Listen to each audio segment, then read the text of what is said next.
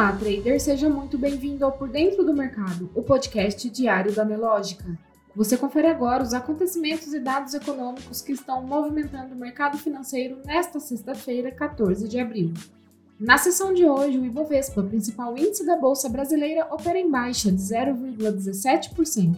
Às 15 horas e 34 minutos, atuava no patamar dos 106.275 pontos. Na primeira hora da sessão, chegou a cair 1,40%, onde marcou a mínima do dia em 104.934 pontos. No cenário externo, os principais índices de Wall Street também operam em baixa repercutindo os dados das vendas do varejo divulgados mais cedo. O índice Dow Jones registra queda de 0,63%. O S&P 500 cai 0,55% e Nasdaq também está em baixa de 0,81%. O dólar comercial no mesmo horário sobe 0,05%, cotado a R$ 4,82. O Bitcoin registra queda de 0,08% aos 30.343 dólares. O destaque de hoje veio mais cedo com a divulgação das vendas no varejo nos Estados Unidos, que caíram mais do que o esperado em março. As vendas no varejo caíram 1% no mês passado, informou o Departamento de Comércio nesta sexta-feira, com os consumidores reduzindo as compras de veículos motorizados e outros itens caros. O movimento sugere que a economia perdeu força no final do primeiro trimestre, devido às taxas de juros mais altas. Os dados de fevereiro foram revisados para mostrar queda de 0,2% em vez de 0,4% relatado anteriormente. Brasil e China assinam acordos para viabilizar transação direta entre real e yuan o presidente Luiz Inácio Lula da Silva e o mandatário chinês Xi Jinping assinaram nesta sexta-feira cerca de 20 acordos bilaterais, visando fortalecer as relações econômicas sino-brasileiras. Dois deles estreitam um relacionamento monetário entre os países, com a viabilização de transações comerciais de câmbio direto entre o real brasileiro e o RMB, nome oficial da moeda chinesa, mais conhecida no mundo ocidental como yuan. Para a economia, as vendas no varejo em março de 2023 cresceram 1,2%, descontada a inflação, em comparação com o mesmo mês de 2022. Em termos nominais que espelham a receita de vendas observadas pelo varejista, o índice Cielo do varejo ampliado registrou alta de 7,3%.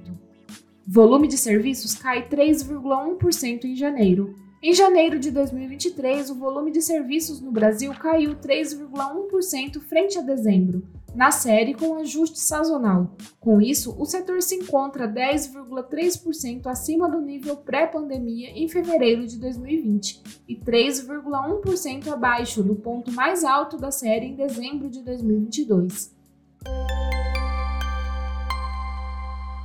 No mercado internacional, a produção industrial dos Estados Unidos subiu 0,4% em março, em seu terceiro mês consecutivo de alta, informou nesta sexta-feira o Federal Reserve, o Banco Central americano. Ante o mesmo mês do ano passado, o incremento foi de 0,5%. Exportações de petróleo da Rússia registram maior nível em três anos, apesar das sanções. As exportações de petróleo da Rússia atingiram em março o nível mais elevado desde abril de 2020, apesar das sanções da União Europeia e do G7, mas a receita é muito inferior ao valor registrado no mesmo período do ano passado, informou a Agência Internacional de Energia. Nos destaques corporativos, CSN, Companhia Siderúrgica Nacional, é autuada por contaminar ponto de captação de água em Minas Gerais. O governo de Minas Gerais intensificou nesta semana o monitoramento do córrego Fazenda Velha, um dos afluentes do Rio das Velhas, após suspeita de contaminação por rejeito de mineração. O local é ponto de captação de água da Copasa. Uma primeira fiscalização resultou em autuação da CSN. A empresa nega que tenha despejado sedimentos ou rejeitos no córrego. No mercado financeiro, o Ibovespa opera em queda de 0,17% aos 106.275 pontos. O setor financeiro opera misto, com alta das ações do Banco do Brasil de 1,03% e queda nas ações de Bradesco de 0,14%. As ações da mineradora Vale operam em queda de 0,68%, negociadas a R$ 78,97. Os papéis de Petrobras registram alta de 0,88%, cotados a R$ 26,27. Destaque positivo para as ações de Braskem, que sobem 3,09%, seguida das ações de Cielo, com alta de 2,83%. Já na ponta negativa, as ações de CSN lideram as baixas, com queda de 6,78%, seguida das ações de Redditor, em baixa de 6,31%. Você pode conferir essas e muitas outras notícias na sua plataforma Profit Pro.